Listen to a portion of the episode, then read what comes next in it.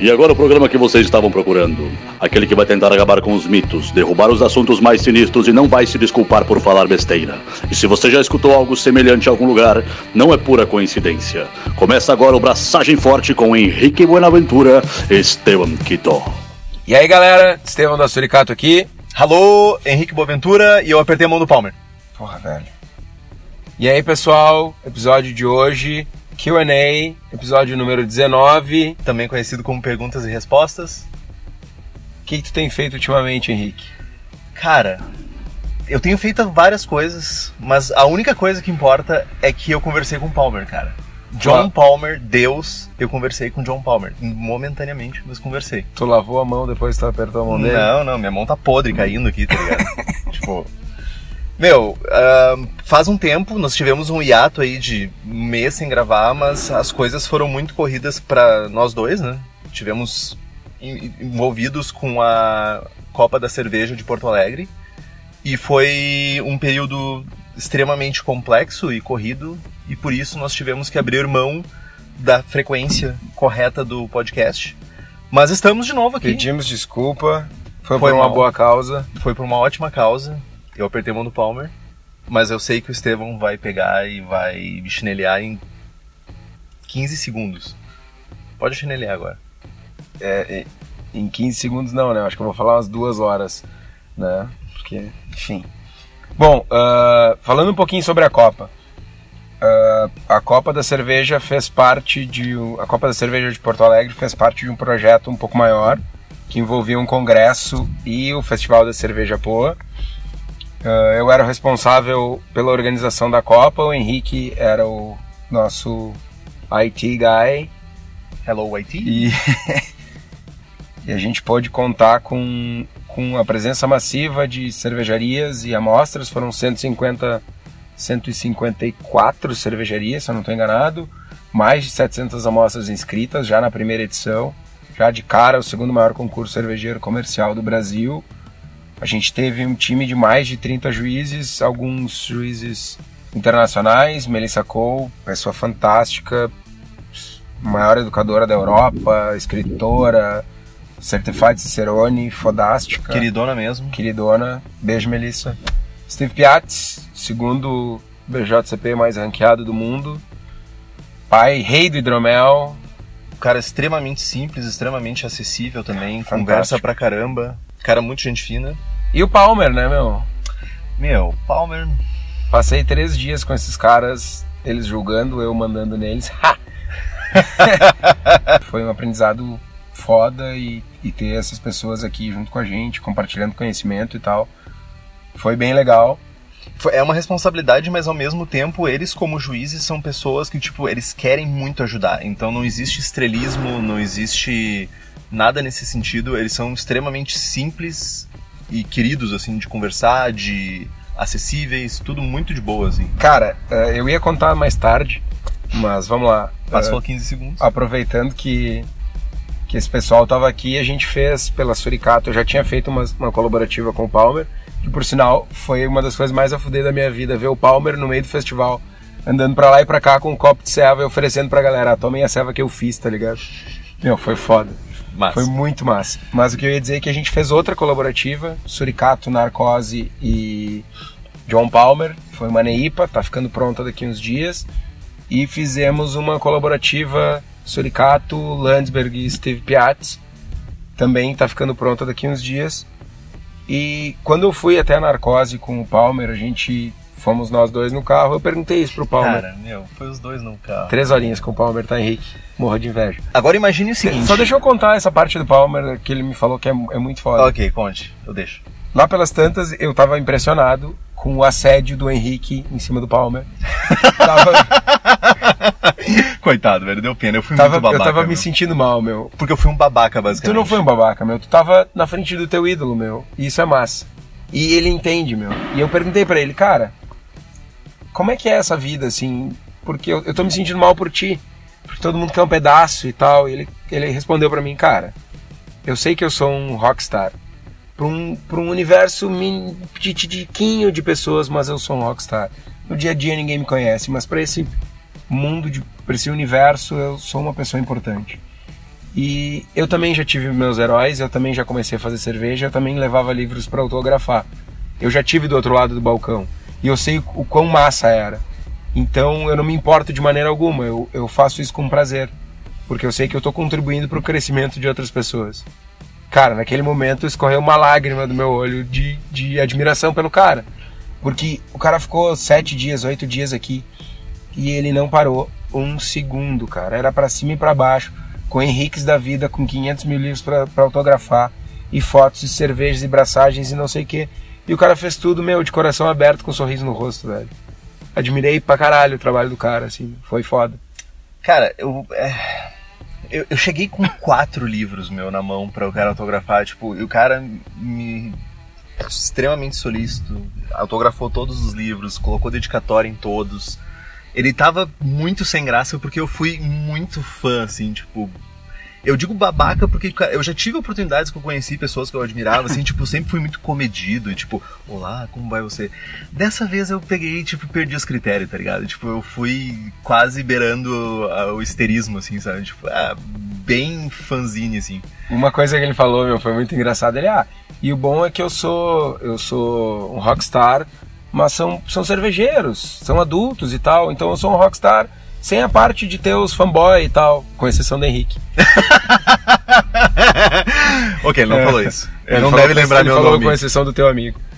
É. Se ele falasse meu nome, cara, daí eu ia ter um grande problema agora, que daí tipo, eu ia ficar muito emocionado. Mas ok, com, esse, com a minha exceção, que eu fui um babaca, mas ok, tipo, inclusive a Melissa Cole chegou depois pra mim e disse assim: Tá, tu não tem um livro meu pra autografar também? Porque eu, fiquei, eu vi que tu tava tão empolgado que eu quero assinar um livro pra ti. Eu disse assim: Bah, foi mal aí, eu não tenho nada.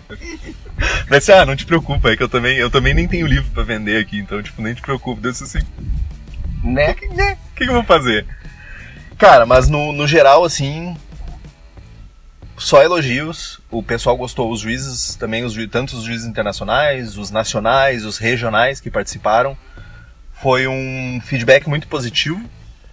Uh, e estamos prontos para a próxima, né? Sim. Tirando a voz não do sei, que não, não voltou ainda. Não sei se eu tô pronto para a próxima. É. Eu não sei se eu quero mais, velho. A voz dele não, não acompanhou a gente? Não, cara, foi muito. Eu contei em quatro dias eu dormi 11 horas, velho. Durante o período do julgamento ali foi tenso. É, eu tinha que chegar ao ponto de, tipo, de ser meio que assessor do que tal, tipo assim, olha só, cara, tu tem que comer. Tu tem que te alimentar, seu desgraçado. Meu, mas, mas foi massa, meu, foi, foi massa. massa. E, meu, a gente teve. No meio do congresso ainda dei duas palestras, teve gente do país inteiro aqui, a Luísa da Dádiva, o Nuno do Life e tal, o pessoal da Catarina Sauer. Mandar um abraço pro pessoal da Catarina Sauer aí, falar que Florida Vice. a nossa colaborativa com o Steve Piatz é uma Florida Vice. Beijo, Piatz. e... Mas é isso aí, meu. Foi massa, foi uma experiência massa a gente conseguiu movimentar um pouquinho a cidade, trazer um pouco mais de, de, não gosto de usar cultura cervejeira, mas sim a gente trouxe um pouco de cultura cervejeira para a cidade, para o meio. Foi bem legal. E além disso, também um outro problema, entre aspas, é que eu estou de viagem marcada para a Europa. Mas ah, farei uma tour cervejeira tá, pela tá Alemanha. Dando dinheiro da cursinho BJCP, né? Da cursinho. meu, tô pagando só com cursinho, muito meu. ruim agora. Estou indo para Alemanha e para Bélgica, onde farei um leilão do meu fígado para ciência depois. Boa. Então também isso ocupou bastante meu tempo e meus os, os tempos livres que existiam. Tá, então, mas tu não viajou e ocupa teu tempo? Como assim? Porque existe uma programação. Entendi. E tipo, eu sou marinheiro de primeira viagem, então tipo, meu, nervosismo okay. total, velho. Fala aí, fala aí uma lista das cervejarias que tu vai passar. Eu vou. Cara, basicamente. Schneider... Vai passar vários dias tomando cerveja sem prestígio na Alemanha e depois vai pra Bélgica. Tomar Isso. alguma cerveja sem prestígio na frente de lugares prestigiados. Entendi. Então, só para vocês entenderem, eu convenci o Henrique a ir no Culminator na Bélgica, tá? E ele tá prometendo que vai lá tirar uma foto tomando uma Heineken na frente do Culminator e não vai entrar. Vou lá falar com o Van Dyck, que é o dono lá, vou dizer assim, ó, meu, tu tem uma Heineken de 84 aí que é o ano do meu aniversário? Para tomar, que tipo, trouxa, e eu vou tirar velho. uma foto e eu preciso fazer isso porque motivos, basicamente, que né? trouxa, velho. Meu, mas é a vida. Então, Meu, eu- tipo, não vai ter mais braçagem forte se o Henrique não tomar uma ceva boa dentro do Combinator, tá se não voltarmos a gravar, já sabe o que aconteceu, né? Tá louco. Mas é isso, eu vou em alguns milhares de Biergartens em Munique. Eu vou em alguns milhares de cervejarias em Bamberg. Vou fazer um tour por algumas cidades medievais. Na Bélgica eu vou fazer um tour pelas, pelas abadias lá. Vou lá tomar Orval de Etnabica. Vou tomar Chimé de Etnabica. Vou tomar... bica do monge. Opa! Vou na Antuérpia, vou a Bruxelas, então. Me, me siga no Instagram lá, que vai ter overflow de fotos. Eu vou colocar algumas coisas. Cara, não, é, siga no Braçagem Forte porque meu é, nome tu- é bizarro. Tu pode postar as fotos da viagem no braçagem, né? Postarei, inclusive, eu tomando Heineken na frente do Meu, tem- me lembra de cobrar o Palmer que ele tem que tirar uma foto com a camisa do braçagem. Eu esqueci de pedir. Eu, Jamil, porque foi. Ele ganhou, ele pediu uma camiseta do Braçagem Forte e ele está levando pro Jamil. Beijo, Jamil. Beijo, meu. Jamil, o Papa Jamil, também vai ganhar uma camiseta Meu, e a gente precisa vem, uma foto ano deles. que vem vem Jamil pra Porto Alegre, velho. Só tenho isso pra dizer pra vocês. Ah, daí, o- daí sim que não vem mais o Palmer e o Jamil, né, cara? O Henrique Babaca vai estar perto dos caras. o Jamil tipo, não vem mais. Não. Palmer vai dizer, ô meu, não vai porque é Meu, furado. tem um cabeludo barbudo, meu. O cara é um porre, velho. E ele tem muito livro. Leva um carimbo, meu, ao invés de levar assinatura, tá ligado?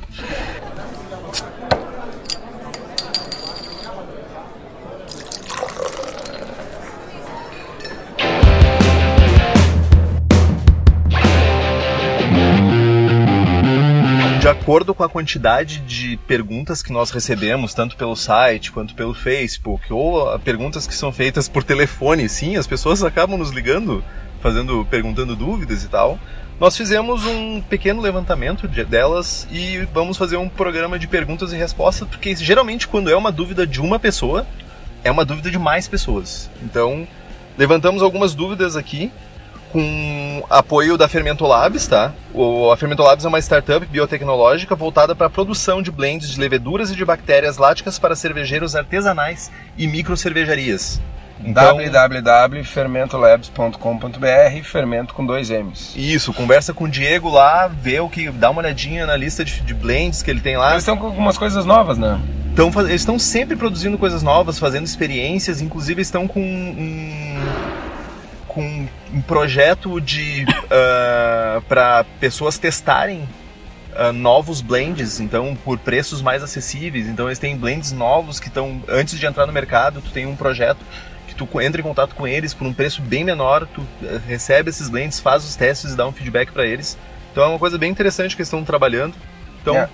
Nós da Suricato agora, a gente está em conversa para para fazer a armazenagem das- do nosso banco de leveduras com eles também. que é outro serviço que eles prestam também, que é muito útil. Então, aqui a gente às vezes tem um, uma, uma restrição de leveduras e eles têm um serviço que é manter um banco de leveduras para ti. Tu disponibiliza a cepa para eles, eles guardam isso para ti criogen- com criogenia, provavelmente. A menos 80, que não vai ter mutação, e, fa- e quando tu precisa, eles fazem o starter e te entregam para te usar a levedura. Baita serviço. Coisa linda. Partiu então? Primeira pergunta, por que, que vocês ficaram tanto tempo sem gravar seus ananá?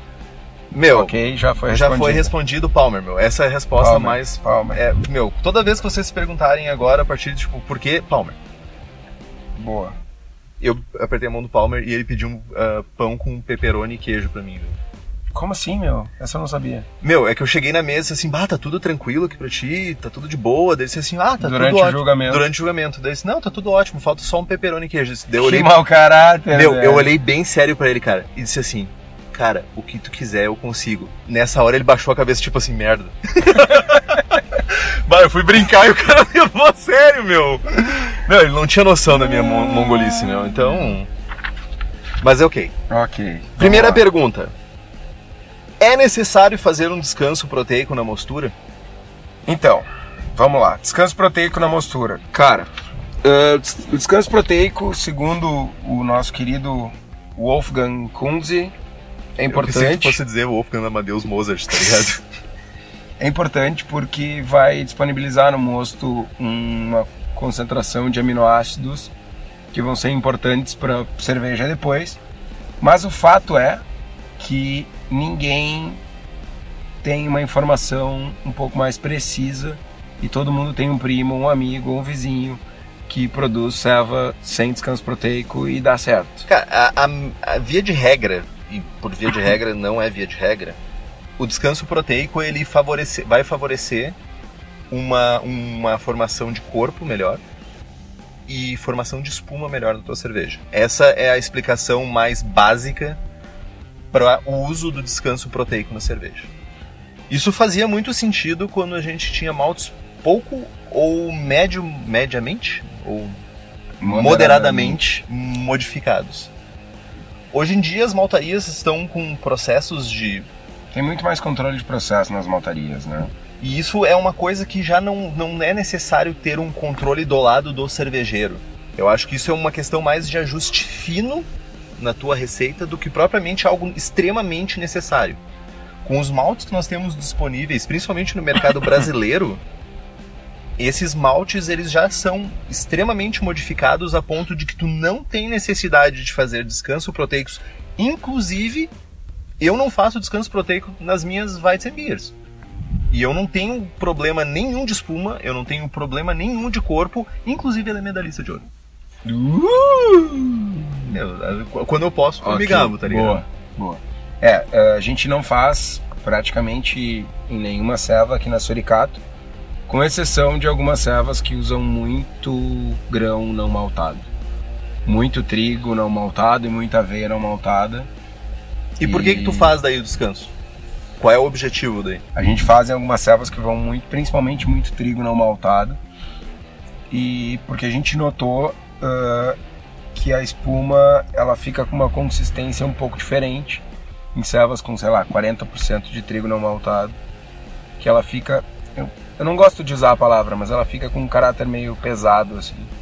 É, é, é, é difícil de escrever e assim, não é uma informação, eu não fiz 20 lotes com descanso proteico e 20 lotes sem descanso proteico e coletei os dados e analisei. Foi algo sem comparar um lote do lado do outro, sabe? Não foi algo. Foi muito mais uma sensação e uma percepção, talvez até distorcida, de bom resultado. Mas o fato é que a gente faz e tem bons resultados, e nas outras servas a gente não faz e também tem bons resultados. É basicamente o uso de muitos adjuntos, né, cereais não maltados, vão gerar proteínas de alto peso molecular que podem causar turbidez na cerveja. Que para nós não é um problema. Não chega hoje em dia, né? Né? Né? Né? Né? Né? né? NE. uh, e, a, e geralmente uh, proteínas com peso molecular médio abaixo vão ajudar em retenção de espuma, formação de espuma de, com uma espuma cremosa, tudo isso, e vão ajudar numa formação de corpo melhor. Mas, cara, por isso é, infelizmente isso é, é uma resposta para muitas coisas, mas vai muito de acordo com o que tu quer da tua cerveja. E tipo, meu, se tu tá fazendo descanso proteico e não tá atrapalhando a tua cerveja, não, tu, não tá, tu não tá fazendo um descanso proteico muito longo, que um dos maiores problemas é esse. É fazer um descanso proteico muito longo, acima de 20 minutos, 30 minutos, e tu decompor muito as tuas proteínas a ponto de que tu não vai gerar uma espuma, ou vai gerar uma espuma que não tem retenção, e daí, tipo, tua cerveja não vai ficar legal. Então, tipo, uh, bom senso. E se tu tá fazendo e tu tá tendo um resultado legal, por que não? Não tá atrapalhando? Meu, o, o importante é não fazer um descanso proteico muito, muito longo. extenso. É. Cara, e assim, é uma coisa que ninguém leva em consideração é o tempo de, de que tu leva para elevar a temperatura dos 50 graus ali aproximadamente até os 60 e alguma coisa. Aí vai o Estevão lá e faz um descanso proteico de meia hora, 50, 45 graus e demora mais 40 minutos para chegar no 65. Pô, mas tu esquenta com isqueiro? Não, eu tô dando um exemplo ruim. Ah, ok. No nosso caso, a gente faz descansos de 10 minutos e sobe um grau por minuto no mínimo. É, a faixa de descanso proteico é entre 44, 45 até 52. Uhum. Alguns dizem é uma literatura até 55 graus. Lógico que a gente tá, quando a gente está falando de enzimas, né, não existe faixas específicas. Existem faixas que elas Ótimas. melhores operam. Que elas melhores é, ficou feio. Que elas né? operam melhor. Que elas operam melhor. Isso. É que eu às vezes me bate o iodo. Entendi. Mas uh, é isso aí, cara. Ela não, não para, ah, passou de 50 graus, não tem mais atividade. E é justamente por isso que é importante tu levar o tempo de, de, de elevação de temperatura em consideração. Se tu sobe a temperatura muito devagar, ah, eu fiz 15 minutos a 45, tá, mas do 45 até os 55 eu passei mais 20 minutos. Cara, então foram 35 minutos numa faixa de atuação. É. Geralmente, é. levantar um grau por minuto é bem de boas, então, tipo, considera que tu vai levantar de, sei lá, 50 graus até 65, são 15, 15 minutos. minutos. Então, se tu vai fazer um descanso proteico, 5 minutinhos, 10 minutinhos e começa a levantar já. Exatamente. Certo? Fechou? Próxima pergunta. Não respondemos nada, ou respondemos? Respondemos? Foi, foi, ok. Vai, qual é a segunda pergunta? First, Mais perguntada. É, meu, só pergunta descajuminada, tá ligado? Como assim descajuminado? Quer pergunta, só pergunta temática? Só pergunta Meu, perguntas temáticas pro próximo programa. Como é apertar a mão do Palmer? Eu respondo isso um programa inteiro, velho. Tá, meu. Tu já tá fazendo isso nesse programa. First Word Hopping. Dá diferença na cerveja? Eu não tenho experiência com First Word Hopping. Cara, eu tô começando a... Deixa eu fazer um jabá da Suri agora. Tô ah. começando a brincar com, com First Word Hopping. A nossa primeira selva com First Word Hopping foi a Seal the Deal, Double IPA. E... Que a galera... Teve, a gente teve um feedback bom curti, curti a selva e tal, tá bem aromática. Mas, de novo, eu não fiz 19 testes lado a lado para comparar, nem fiz ela sem. Então, é. o que o pessoal diz, e aí tem opiniões de pessoas importantes dizendo eu fortemente sim ou fortemente não, mas o, quem, quem argumenta a favor do First Word Hopping é que ao adicionar o lúpulo no mosto numa temperatura mais baixa, alguns compostos vão sofrer uma reação química, vão mudar, vão, vai mudar o tipo do composto e aí com isso ele não vai volatilizar e vai carregar mais aroma e sabor para a cerveja, para o produto final. Outros afirmam que uh, o lúpulo adicionado nesse momento, antes da fervura, antes de começar a fervura propriamente dita, vai gerar um caráter mais aveludado, mais arredondado de lúpulo no produto final cara. Existe muito Como pouco é que tu estudo. mede essa porra, é, velho? É muito sensorial. Existem poucos estudos sobre first word hopping para nós chegarmos e colocarmos um, um, uma definição assim, vale a pena, não vale a pena. Uh, uma coisa que eu vejo muito, principalmente os cervejeiros americanos falando, e por quantidade de cerveja que eles colocam dentro da panela de fervura, é que a adição de first word hopping ela evita que tu tenha boil over na adição de lúpulo. Sim. Isso é um ponto interessante. Uh, outra coisa é que a adição inicial ela vai gerar em torno de 10% a mais de amargor, porque acima de 80 graus tu já está isomerizando o lúpulo. Então, tipo, tu vai gerar um pouco mais de amargor com menos quantidade de lúpulo. Mas sensorialmente falando, alguns falam que tem alguns tipos de reações que ocorrem, como o que tu falou antes, e isso vai gerar um produto diferenciado, assim como falam também na biotransformação que adição durante a fermentação do, do dry hopping vai gerar novos. Ainda estamos falando de uma área cinza na, no mundo da cerveja, que é uma área que não tem muitos estudos para provar que isso realmente faz diferença ou não. Então, a, a, princípio, as coisas que mais vão ser impactantes serão a quantidade de amargor e o fato de que tu vai evitar um boil over caso tu te, esteja fervendo no limite da tua panela. Boa. Ou seja, não respondemos, não respondemos nada. Ok, próxima pergunta. Considerando que nas instruções do sachês de fermento diz que pode ser utilizado diretamente em até 20 litros de mosto, posso adicioná-lo diretamente? Eu ia chinelhar quem fez a pergunta, mas eu não. Uh, cara, deixa eu responder isso aqui. Deixa. Pode Hoje adicionar sim. diretamente? Pode. Vai dar certo? Depende. É, o melhor, é a melhor maneira de utilizar o fermento? Com certeza não. Meu, poder tu pode adicionar até um gato na cerveja, não? Coitado do gato, meu. Cara, uma criança na, na cerveja. Tu pode. Ah, beleza. Pode adicionar até uma criança na cerveja, não tem problema. Pra ti, pelo menos. Quer dizer, se te prenderem, enfim. Uh, mas o fermento, ele vai sofrer um choque. Uh, dependendo da temperatura que tu adicionar o fermento, vai ter um choque térmico. E com certeza tem, tem um lance de concentração de açúcares, um choque osmótico. É isso? Choque por pressão osmótica. Isso, vai, ter, vai sofrer um choque por pressão osmótica. que vai acabar matando uma quantidade significativa de células. Isso vai te gerar flavors, vai te gerar uma cerveja não completamente atenuada, vai tirar uma série de problemas. Vocês podem ir lá no nosso episódio número 6, Sobre starters? que Sim. fala sobre starters. Lá a gente fala um pouquinho mais em detalhe de como fazer um starter, de como preparar um starter. No caso do fermento seco, tu vai fazer uma hidratação do fermento, tá? Para garantir que tu tenha uma taxa de mortalidade menor quando tu for adicionar o fermento na cerveja. Isso. Tu tá ouvindo? Lá Meu, olha lá, olha, olha lá no cantinho do estúdio, velho. Do estúdio C, estamos no estúdio C aqui na Suricato, Meu, nós temos a maior quantidade de estúdios que um podcast pode ter, velho. do mundo. Do mundo. Chupa meu! Network. Meu! que tal? Porra, de novo isso, meu. Meu, eu. Tá, e eu posso hidratar com água fervendo? Pode hidratar com água fervendo. É, meu. É. Vai dar certo, meu. A hidratação vai. a selva não, tá ligado?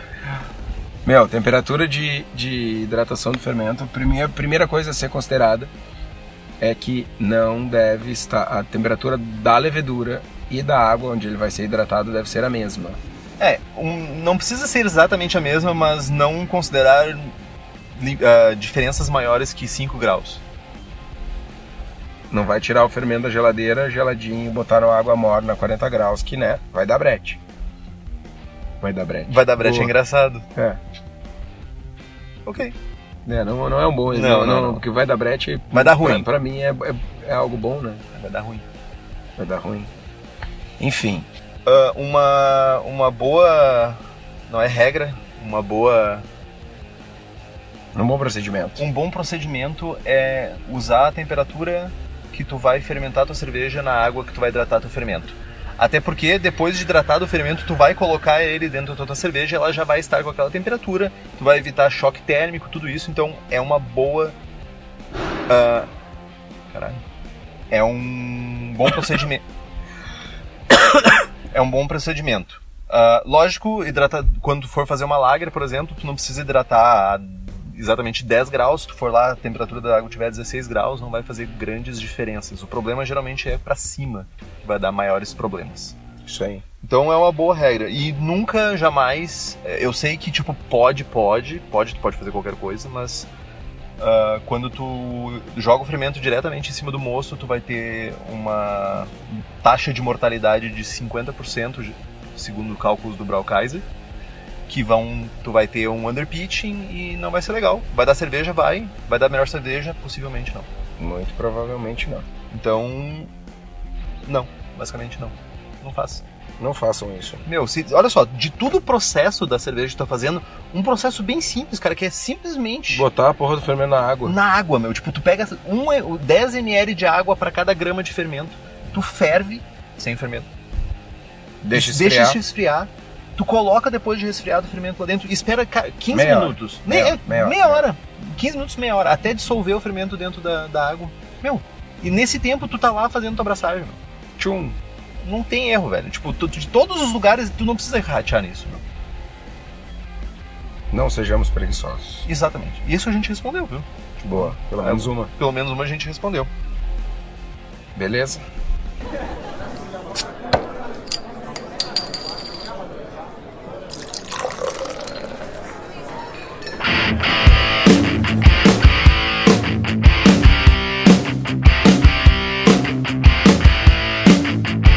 Então, com o apoio da Cerveja da Casa, ah, uma brew shop que tem venda de insumos e fabricação de equipamentos, que já tem 7 anos no mercado, com venda tanto física quanto online no site cervejadacasa.com. Ela é a maior fabricante nacional de equipamentos para cervejeiro caseiro, com várias exclusividades, inclusive o moinho de 2 e 3 rolos, e também a Beer Maker, que é uma single vessel que eles estão fabricando para a produção de cerveja do Em cervejeiro vários caseiro. tamanhos. Em vários, vários tamanhos. 20, tamanhos. 30 e 50 litros, se eu não estou enganado. Então, ah, conversa com o Daniel, manda, entra em contato, vai no site, pega o telefone, manda um e-mail para eles, diz que ouviu no Braçagem Forte, que está interessado nos equipamentos deles. É importante que vocês falem para os nossos apoiadores que vocês estão ouvindo o Braçagem Forte, porque eles vão saber que o, o apoio deles dá resultado. Boa. Encham o e-mail dos nossos apoiadores. Vão lá, tipo, meu, o que tu tá fazendo agora? Manda um e-mail, velho. Vai lá e manda assim, bah, Daniel, Diego, Daniel, olha só, meu. Ouvindo Braçagem Forte, eles são foda. Continua botando dinheiro neles. Tá, meu, então, passado o jabá absurdo. ah, Próxima, próxima pergunta. se eu for fazer cerveja com breta ou lacto, eu preciso comprar equipamentos específicos para isso? Bombona, mangueiras, torneiras, etc. Não. Não precisa. A não ser que tu tenha um hábito de higiene muito porco, velho. Cara, vamos lá. Ah, plásticos, borrachas e, e silicones, mangueiras e tal. Sim, podem ter. Eles têm uma permeabilidade e eles podem ter algum. Tem um, oferecem um risco maior de contaminação. Ah, a gente pode fazer cerveja sem contaminar utilizando esses equipamentos? Sim, pode. Eu faço isso. Só que tu tem que ter um, um regime de sanitização, de limpeza e sanitização eficaz. Ah, a maioria dos cervejeiros caseiros não tem espaço sobrando, não tem dinheiro sobrando para estar gastando em equipamento. Então o que, que eu sugiro?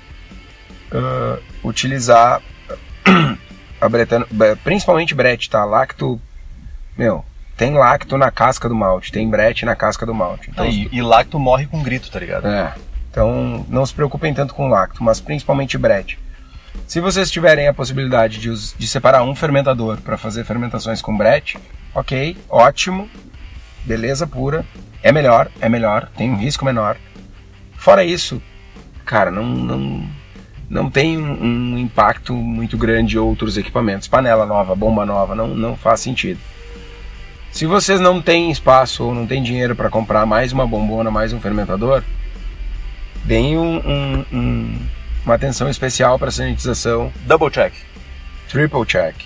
Ah, uma coisa que eu faço que funciona muito bem, sempre que eu estou resfriando a cerveja, a água que sai do, do chiller, porque eu uso um chiller de imersão, ela sai próximo de 100 graus, eu encho o fermentador com essa água e o fermentador fica ali uma hora com uma água acima de 80 graus. Melhor coisa que eu aprendi com o Guitó foi isso. Cara, Tu já uma- tá usando uma água que tu jogaria fora pra fazer parte do teu processo de sanitizar, meu. tira a água fora, sanitiza a bombona normalmente, essa bombona que está previamente limpa. Então tu limpou, passou, deu um banho de água quente de uma boa meia hora aí com água bem quente. Depois tu vai passar o sanitizante, cara. Meu, não- pega a bombona, monta ela inteira com tampa, lacre, bota a torneira e bota a mangueira que tá saindo do chiller dentro dela e deixa encher até as tampas. Encheu até as tampas, vai começar a derramar, abre a torneira e deixa correr água quente. Vai sanitizar tudo. Água quente mata tudo, meu. quase tudo. Ok, quase tudo. Não mata a ebola, por exemplo. Não mata esporos. Esporos, ok. Se tu tiver esporos na tua cerveja, Fudeu algo geral, tá errado, né? velho. É. Tipo, algo tá errado, velho. Outra coisa, ah, sobre mangueiras, o pessoal também se preocupa muito com mangueiras. Mangueira de silicone, cara. E mangueira de silicone pode ser fervida. Ferve por 15 minutos uma mangueira de silicone. Se sobrar alguma coisa, cara, não é pra te fazer cerveja. Tipo, ferve as mangueiras de silicone. Eu faço isso frequentemente com as minhas mangueiras, tô sempre fervendo elas. Uso mangueiras de silicone de meia polegada. Tem algumas de 3 oitavos também, estão sempre fervidas. Isso mata boa parte, pra não dizer tudo, do que pode realmente estragar tua cerveja.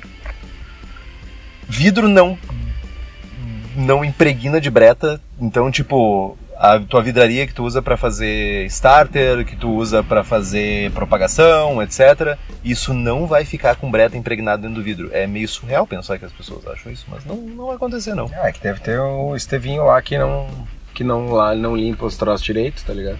Meu, mas é vidro, é transparente, meu. Tu tá, tu tá vendo que tem um caruncho ali dentro, meu. Meu, é difícil, meu. Ah, tu quer botar os caras a trabalhar, velho. Meu, tu quer fazer. Olha só, tu já tá tendo esforço. 6 horas da tua vida que tu tá fazendo cerveja, meu. Faz 6 horas e 15 minutos e olha o vidro que tu tá usando, meu. mas tu, sabe que não funciona assim, né, meu? Meu, mas a gente tá aqui pra, Ok, estimular. pra estimular. Façam direitinho, por favor. Obrigado, de nada. Meu, faz direitinho, não vai ter erro. então, não, cara. Basicamente, tu não precisa. Se tu puder, Uma bombona nova, uma bombona separada para fermentações com breta. Se não, sanitização reforçada e um abraço pro gaiteiro. dupla, checagem dupla, checagem tripla, sanitização, água quente, abraço pro gaiteiro. Falando em lacto, para fazer um starter de lacto, qualquer suco de maçã serve? Isso foi uma pergunta que eu recebi.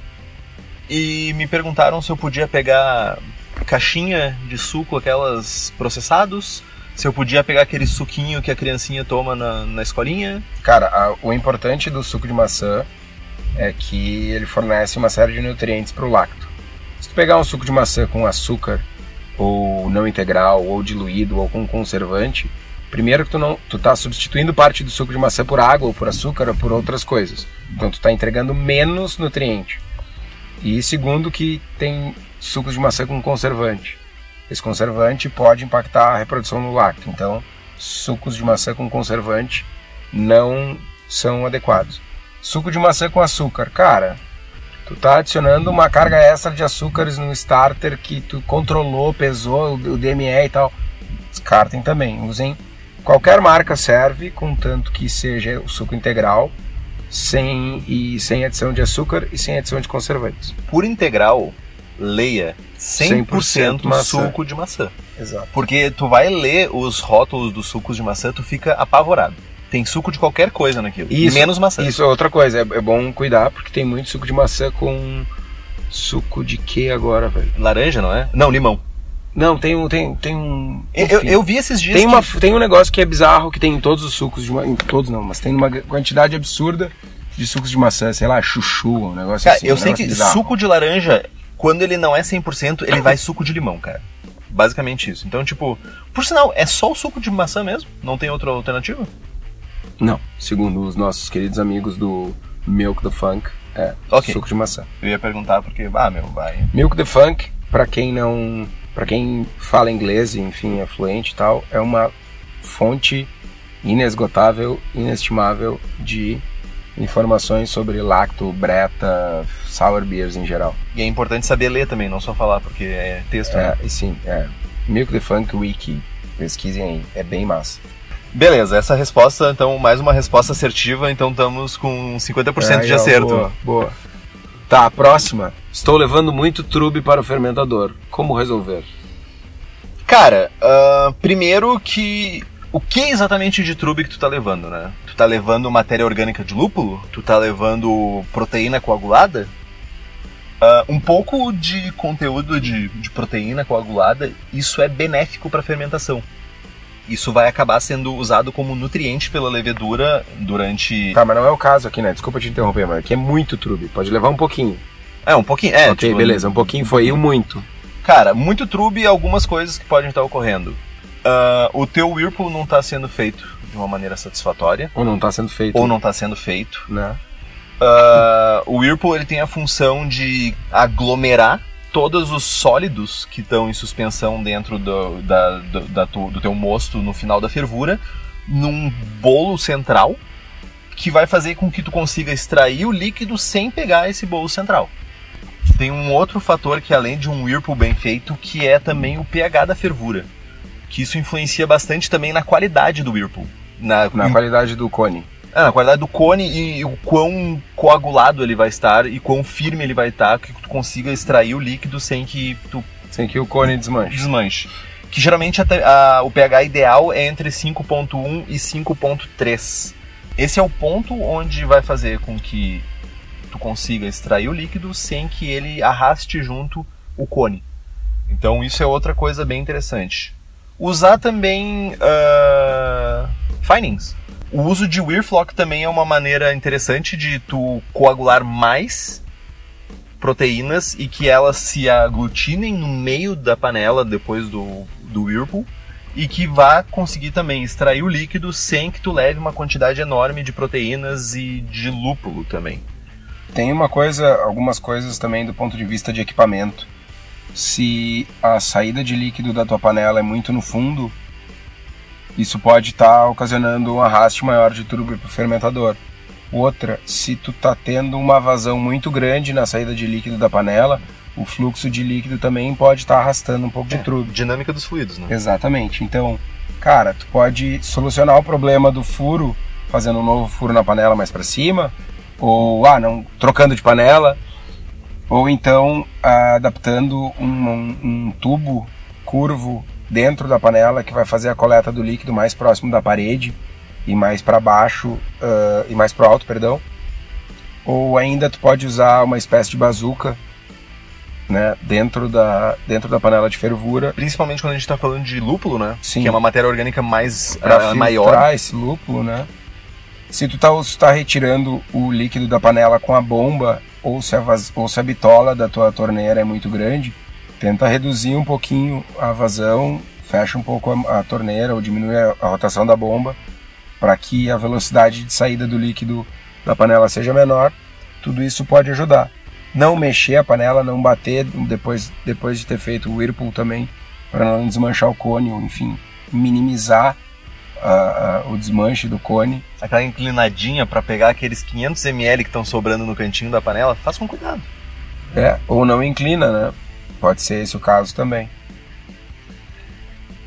Mas é isso, né? Acho que demos várias alternativas de como resolver o problema do arraste de trube. Pode começar ponto a ponto e eu acredito que com bem pouco esforço e usando algumas dessas práticas, tu já vai reduzir bastante a quantidade de trube que vai pro teu fermentador.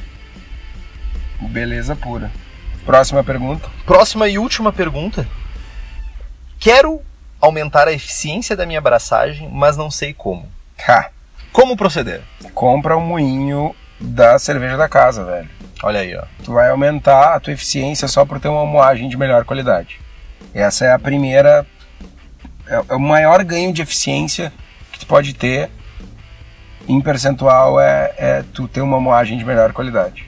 Certamente, com isso tu uh, já vi alguns testes com moagem onde ganha em torno de 7 até 10% de eficiência só com uma moagem mais eficiente e mais correta.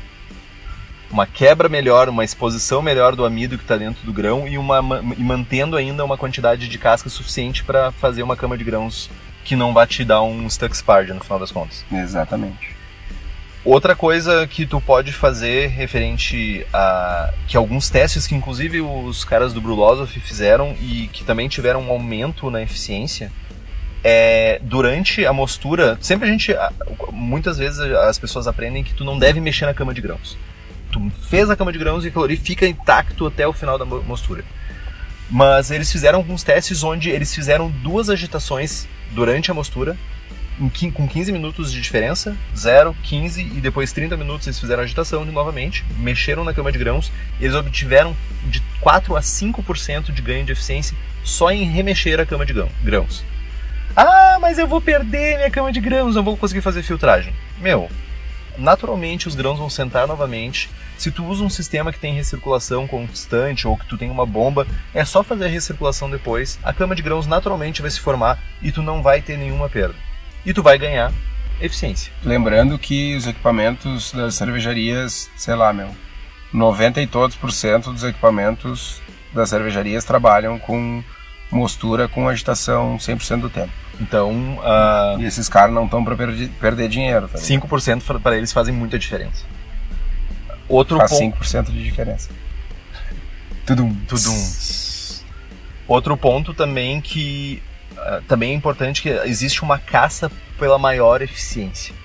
Não necessariamente ter a melhor eficiência vai fazer a melhor cerveja. O Jamil fala bastante isso, que tipo que as pessoas chegam num ponto quando estão fazendo cerveja que não tem mais o que melhorar no equipamento, daí querem melhorar em eficiência. Eles se apegam a detalhes e daí eles querem, ah não, agora eu preciso ter 90% de eficiência. Isso não vai fazer com que a tua cerveja fique melhor. Muito pelo contrário, tu tentar ficar extraindo até o último, a, a última gota de açúcar do teu mosto pode sim trazer problemas para tua cerveja. A distringência, tu vai ter, lidar com problemas de pH, tu vai lidar com problemas de N problemas que no final das contas não vale a pena. Uma boa eficiência, a gente está falando o quê? 75%, 70%? Extremamente aceitável. Certamente. Então, tipo, ah, eu tenho 75% e meu amigo tem 80%. Meu, relaxa, velho. Tu vai gastar 5 reais a mais de grãos para ter a mesma. Nem isso, para ter a mesma, o mesmo rendimento que o teu amiguinho lá. Relaxa quanto a isso, cara. Faça a cerveja, se tu conseguir fazer uma, ah, vamos fazer uma moagem melhor, o controle de pH também é uma coisa que ajuda também na eficiência da mostura, porque as faixas de pH onde as enzimas trabalham, tu tendo um controle, tu vai garantir uma conversão melhor, tu vai garantir uma extração melhor de açúcares. Então isso é outra coisa também pode cuidar. Então eu só, eu só queria salientar alguns pontos que a eficiência da abraçagem ela é função de duas coisas. ela é função do teu equipamento e ela é função do teu processo. Se o teu processo, falando, falando de um caso extremo aqui de alguém que está com uma eficiência ruim, abaixo dos 70%, né? tu está tendo uma moagem ruim, que pode ser tanto a maneira como tu está moendo, que é o teu processo, ou pode ser o teu moinho. Tu está tendo uma mostura que está numa temperatura diferente, ou tu não está controlando a temperatura diferente, não está controlando a temperatura da maneira adequada, ou tu não está controlando o pH da tua mostura, tu está atuando com as enzimas atuando numa faixa de pH diferente da, da ideal. Tu pode ter um fundo falso que está muito alto, que tem um, um, uma perda muito grande na parte de baixo da panela. Tu pode ter um fundo falso que não está filtrando adequadamente. Tu pode não estar uh, movimentando a cama de grãos da maneira adequada, logo não solubilizando parte dos açúcares. Tu pode não estar tá lavando da maneira correta pode estar tá perdendo muito líquido no fundo da panela de fervura. Criando caminhos preferenciais na cama de grãos. Também. Tu pode estar tá com. Tu pode estar tá tendo perdas no fermentador. Tu pode estar, tá, sei lá, se tu está fazendo, tentando fazer uma neipa com todo o lúpulo do mundo, tu vai ter naturalmente uma eficiência mais baixa. Tem uma quantidade de matéria vegetal gigantesca dentro do fermentador que vai ter um arraste de cerveja junto. Muitas vezes as pessoas não percebem que seus equipamentos de medição podem não estar calibrados. E tu, tu pode estar com uma eficiência maior do que tu imagina, mas o teu equipamento não está calibrado. Outra coisa, muitas vezes eu já vi isso, muitas vezes mesmo, as pessoas não sabem medir a eficiência. Ah, vocês usam o Beersmith, eu uso o Beersmith. O resultado, o cálculo da eficiência para o teu equipamento só vai dar certo se o teu equipamento tiver cadastrado da maneira correta. Então, terminem de ouvir o episódio, Peguem uma balança, pesem as panelas de vocês, peguem uma fita métrica, meçam as panelas de vocês, peguem um pouco de água, adicionem a água no fundo da panela até a altura da torneira, meçam esse volume, cadastrem todas essas informações no, no perfil do equipamento de vocês. E aí, uma vez feito isso, vocês vão começar a fazer novas braçagens e vocês têm que medir. Mede qual foi o volume final, mede qual foi a densidade final, calcula a eficiência, faz o input de dados para uma próxima receita no Beersmith e só assim vocês vão conseguir ter um controle, um controle de eficiência eficaz porque vocês vão estar usando as informações corretas. Não adianta tu chegar para mim e dizer, Estevão, eu estou tendo uma eficiência baixa, tá? Como tu mediu? Não sei. Ah, deu no Beersmith, tá? Mas como deu? Qual é a base? Qual é o equipamento que tu está usando? Tem todo esse lado também. Tu pode estar tá tendo a ilusão de uma eficiência baixa por conta de um equipamento mal cadastrado ou algo do gênero. Boa! Meu, basicamente seriam essas perguntas. Uh, se vocês gostaram do formato, mandem mais perguntas pra gente. Uh, muitas vezes as pessoas ficam com vergonha de perguntar, às vezes, ah, eu vou perguntar direto para ele porque daí não vou citar nomes. Meu, se tu não quer que teu nome seja citado como as pessoas que mandaram dúvidas aqui, meu, a gente não cita nomes. Mas outra coisa que tem que ficar clara, meu, ninguém sabe tudo, meu. E não ter uma dúvida não é uma doença, tá ligado? Tem que perguntar, tem que suscitar o debate. Eu acho importante que sejam dúvidas, sejam inclusive coisas que já estão escritas em pedra há muito tempo, cara. Às vezes ressuscitar, ressuscitar esses assuntos faz com que novas discussões sejam geradas, no, novos inputs sejam trazidos para mesa. Então, bora lá, vamos perguntar, manda lá no Face, manda no Insta, manda no site, manda por e-mail, me liga, me liga. Me liga. Ah, meu, muito solitário, né? É, me liga, me dá um. Gurizada, meu, só, me só... ligaram do Amazonas esses dias, meu. Sério, velho. E questionou sobre as nossas camisetas que nós vendemos. Inclusive que agora nós temos uma loja online que vende as nossas camisetas. Que tá lá no site. É só acessar o site, tem um botãozinho bonitão lá, loja. Lujinha. Luxinha. Então, se quiser as camisetas do Braçagem Forte, já sabe onde achar. Feitoria, gurizada. Vamos agradecer então novamente aos nossos apoiadores, a Fermento Labs e a Cerveja da Casa. Uh, lembrando que os episódios eram para ser é, deveriam ser quinzenais, sempre às sextas-feiras. Uh, pedimos desculpas mais uma vez, foi por uma boa causa. Curta nossa página no Facebook, nos siga no Instagram, no Twitter e assine o nosso feed lá no site. Compartilhe os episódios com seus amigos. Não precisa exatamente compartilhar os episódios, mas enfim, falem do Braçagem, ajudem a divulgar da mesma forma que a gente está aqui uh, tentando divulgar o conhecimento. Vocês podem fazer isso no grupo de cervejeiros de vocês, nos amigos, o pessoal que faz serva do círculo de amizade de vocês. Espalhem a palavra. Boa. De novo, se tiverem dúvidas, sugestões, críticas, mandem um e-mail para nós, contato@abraçagemforte.com.br ou mandem uma mensagem para o Henrique, depois ele deixa o número dele aí, que ele tá meio solitário. É isso então. Feitoria, Abraçagem forte. abraçagem forte.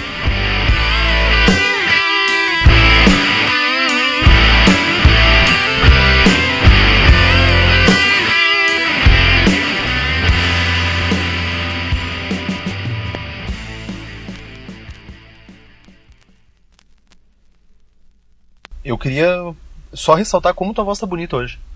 Cara, eu só queria ressaltar que o Grêmio é tri! Não, isso vai ser cortado. Não, meu, tu falou da minha voz, velho. O Grêmio é tricampeão da América. A minha voz tá bichada, porque, né? Dale Grêmio.